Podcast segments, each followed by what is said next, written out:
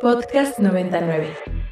En voz de las entrevistas musicales de Ibero 90.9. En voz de Ibero 90. Por Ibero 90.9.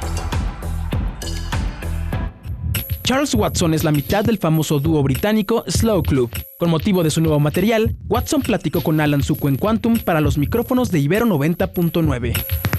Y ahora sí, me da mucho gusto saludar hasta el otro lado del mundo a Charles Watson, hablando de propuestas interesantes, diferentes y que vienen desde otros continentes. Pues él que, según yo, nos escucha en Londres. Hey Charles, how are you? Hey, I'm good, thanks. How are you doing? I'm really happy to chat with you and to have you here. You're right now in London, right? That's true. Yeah, I'm in London. Uh, well, thank you. Thank you so much. I think it's around uh, the afternoon uh, there, right? It is, yeah. It's kind of half four well, well, thank you so much for, for being here at Ibero. It's 10:20 in the morning here at, at Mexico City, and we're live. And thanking you for this interview, for these minutes to get to know you, to get your music for the people. And well, congratulations on yes, your brand new album, the second one as a solo artist. Uh, but I think it isn't quite a solo project, and I want to know more about this record and the people that participates with you, Charles. Uh, that's right. Yeah, it's kind of. Um, um, I do. I write a lot on my own, but uh, when I'm making records, um, I've got quite a lot of people that help me do different things. So, um, when we were recording the the record, we did it on a boat in London. There's like a kind of trawler boat that's um, been turned into a studio, and we did a, we did a week there with a six piece band. So there's we had like um, a couple of different drummers, a vibraphone player, um, bass, drums, keys. So a lot of my friends from across the years, like it's it's lots of different people coming to the studio. Some people are there all week. Some people come for a day. Um, and then I did. Uh, I've got a little studio in London, which I'm in at the moment, which is just like a little writing space that I I kind of finish things. So I, I often make the big bits in the studio and then bring bring the whole thing back here and I sometimes chop it up, kind of sample it and move it around a bit. So it's kind of it's like an organic band and then I do a lot of kind of um, things after mm-hmm. to to try and change it a little bit. So it's um, it's a process that's kind of I've only really done it for the last couple of records because the bands that I've been in before we've kind of worked in different ways, but now um, I'm a little bit more competent with producing and kind of engineering and stuff. So I've just tried to kind of uh, take my time with getting sounds. So I kind of I like to have the band in the studio and then spend a bit of time afterwards, kind of just um, spending time on guitar sounds and, and vocal performances, which sometimes for me anyway, are hard to mm-hmm. hard to do when the red light's on. Yeah, I understand you. And as you've mentioned, uh, Yes is a very introspective album where you kind of express your feelings about growing up, forming a family, having kids. Why was it necessary for you to bring out this personal side of you to your music? Does it get um, tricky somehow um, bringing that, as, as I said, uh, personal side of you to your music?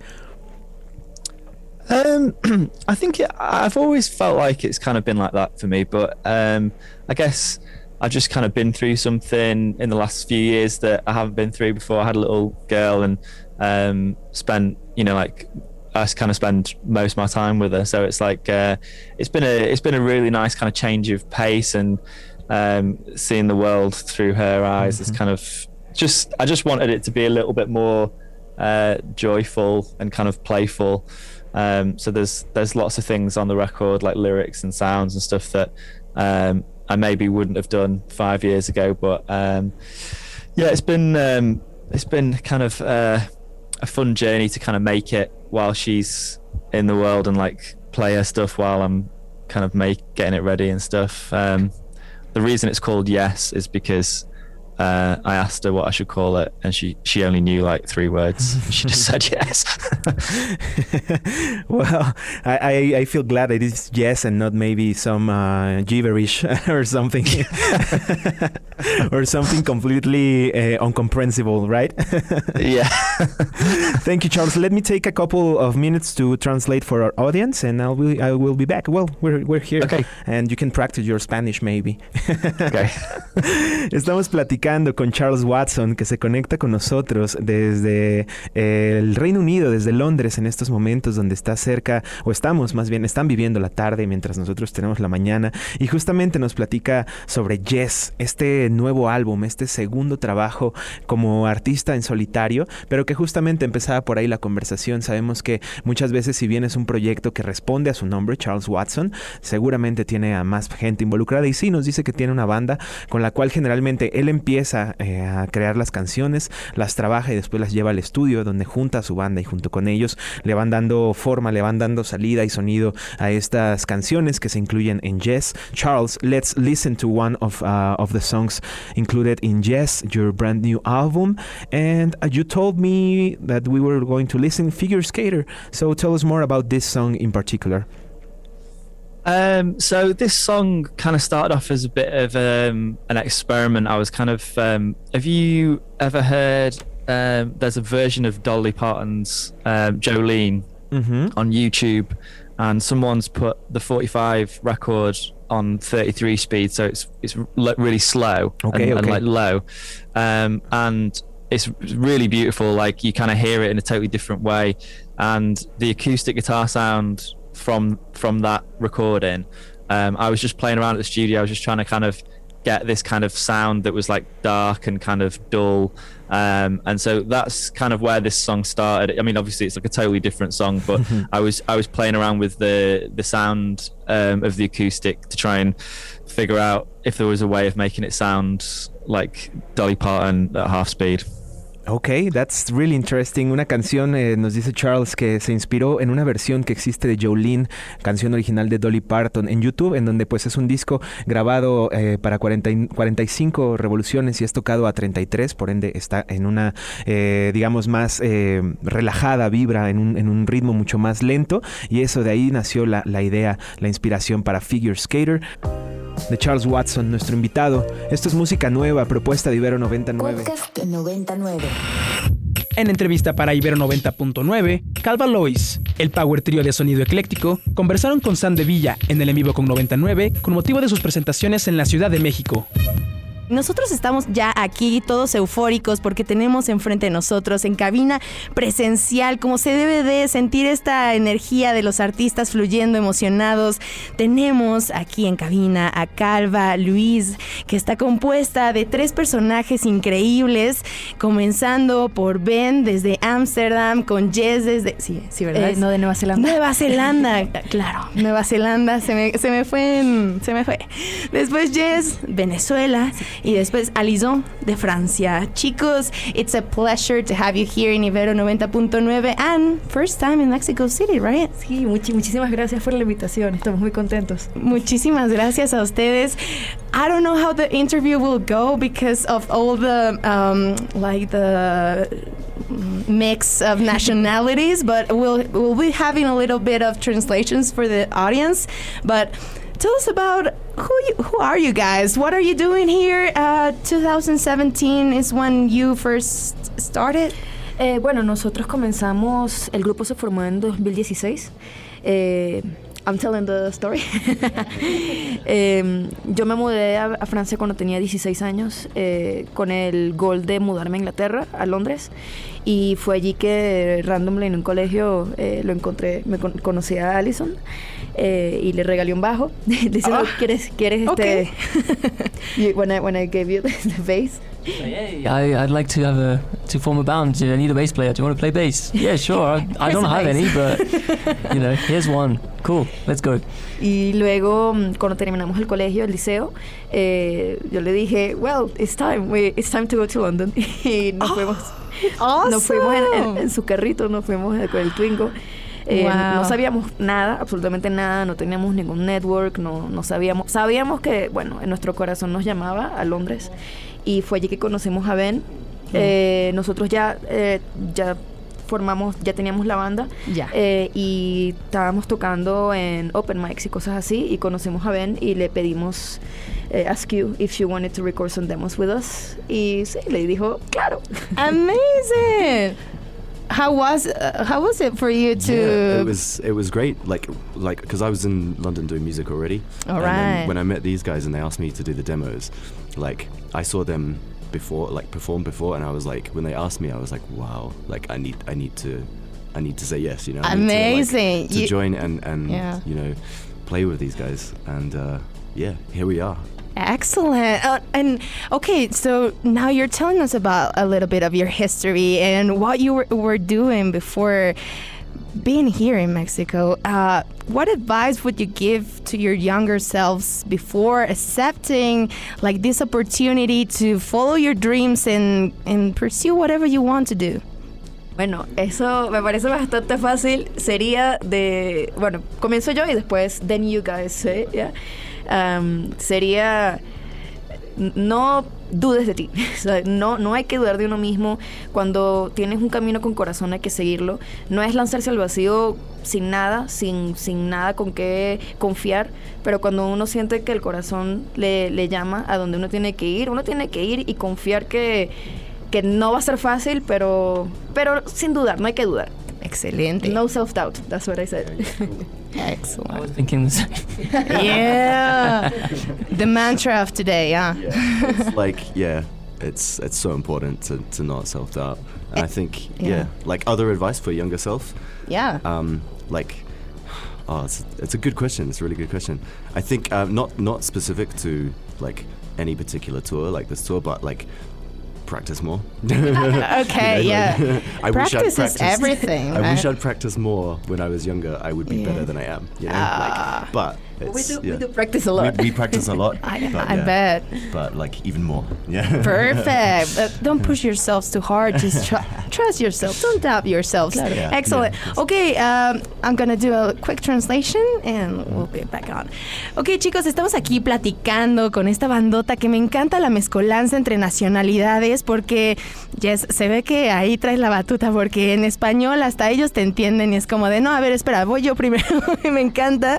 Pero estamos platicando de cómo son sus inicios. Estos chicos eh, provienen de Europa, sí, nacionali- nacionalidades distintas, pero tienen sus inicios con Allison y Jess en Francia, que después ya de haber consolidado esta alianza musical, se lanzan a Londres y es ahí donde encuentran a Ben, a su baterista, y comienzan a hacer música y eh, después de unos cuatro añitos, seis más o menos, ¿no?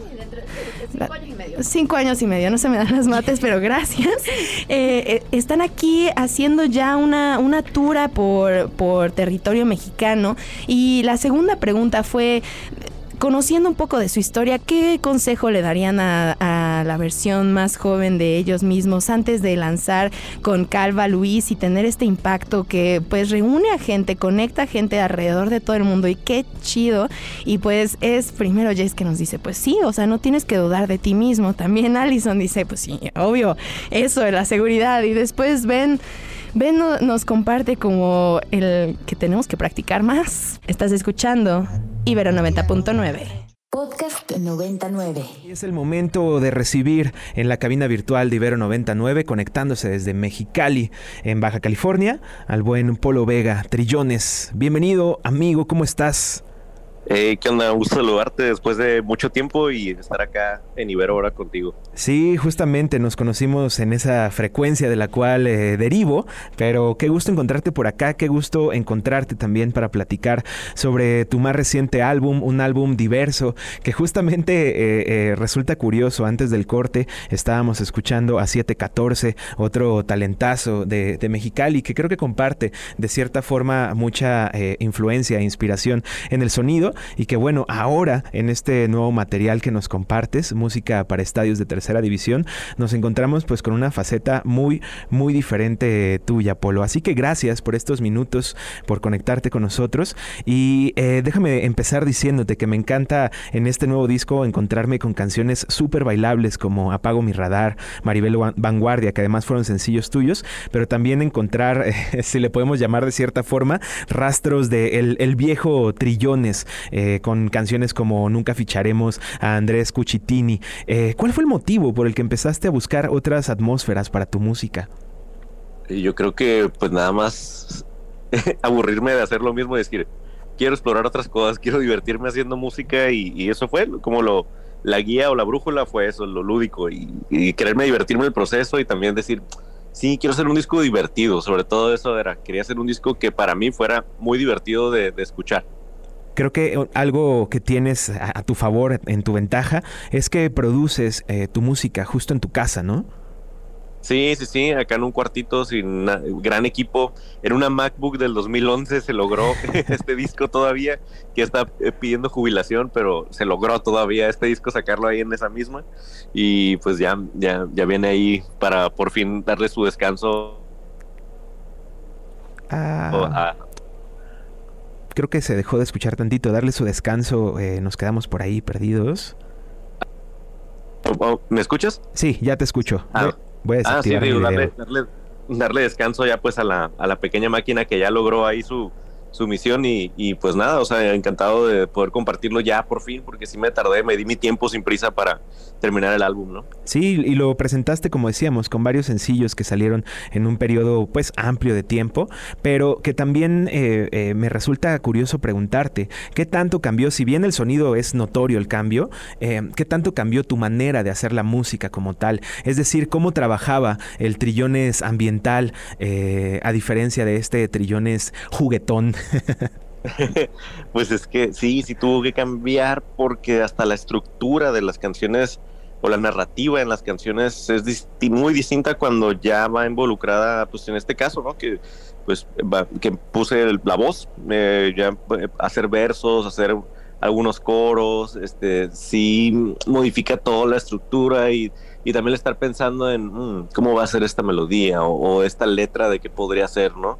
Eh, sobre el ritmo, sobre los instrumentos que ya hay, pues sí, sí, me metió ahí también en, pues justo, ¿no? En, un, en un proceso muy divertido porque era distinto, me, resultó a mí muy, muy, pues eso, juguetón, estar haciendo desde los títulos, ¿no? Como ahorita dices el de Maribel Anguardia, el de Nunca ficharemos a Andrés Cuchitini, este, todo lo del Atlético de Presión, la narrativa del disco, o sea, sí, hay, hay, mucho ahí. Eh, pues lúdico, de diversión y de exploración también, de, exploración y de llevar el sonido a otros lugares. De acuerdo, completamente. Y creo que es eh, importante que nos adentremos un poquito más justo en esa parte narrativa, que si bien, eh, como mencionas, viene de lo lúdico, no deja de tener pues un peso, ¿no? Un peso para ti como artista. Y todo gira en torno de este Atlético de Presión, un, eh, al que describes como un equipo pues limitado, imaginario obviamente, pero que tiene mucho corazón, muchas ilusiones y me causa curiosidad preguntarte, ¿es de cierta forma un reflejo de cómo te percibes tú mismo?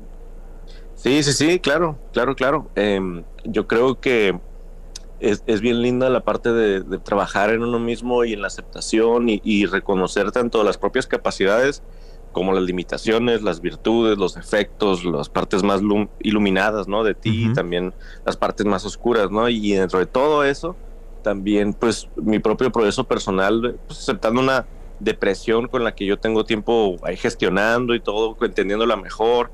Mi trabajo también como terapeuta, ¿no? Que ha sido también acompañar a otras personas en sus procesos, entenderlo desde muchos otros ángulos y, también, bueno, ver esta, esta realidad afectivo-emocional en que puede mutar, ¿no? En que puede transmutarse y si pudiera ser este imaginario de este equipo, de esta, esta persona, este personaje que está haciendo música para estadios de tercera división, para un, para un lugar imaginario, en este equipo imaginario que juega en la tercera división y le echa la, mejor de las ganas y, eh, esperando lo mejor posible, ¿no? Con todas sus limitaciones también.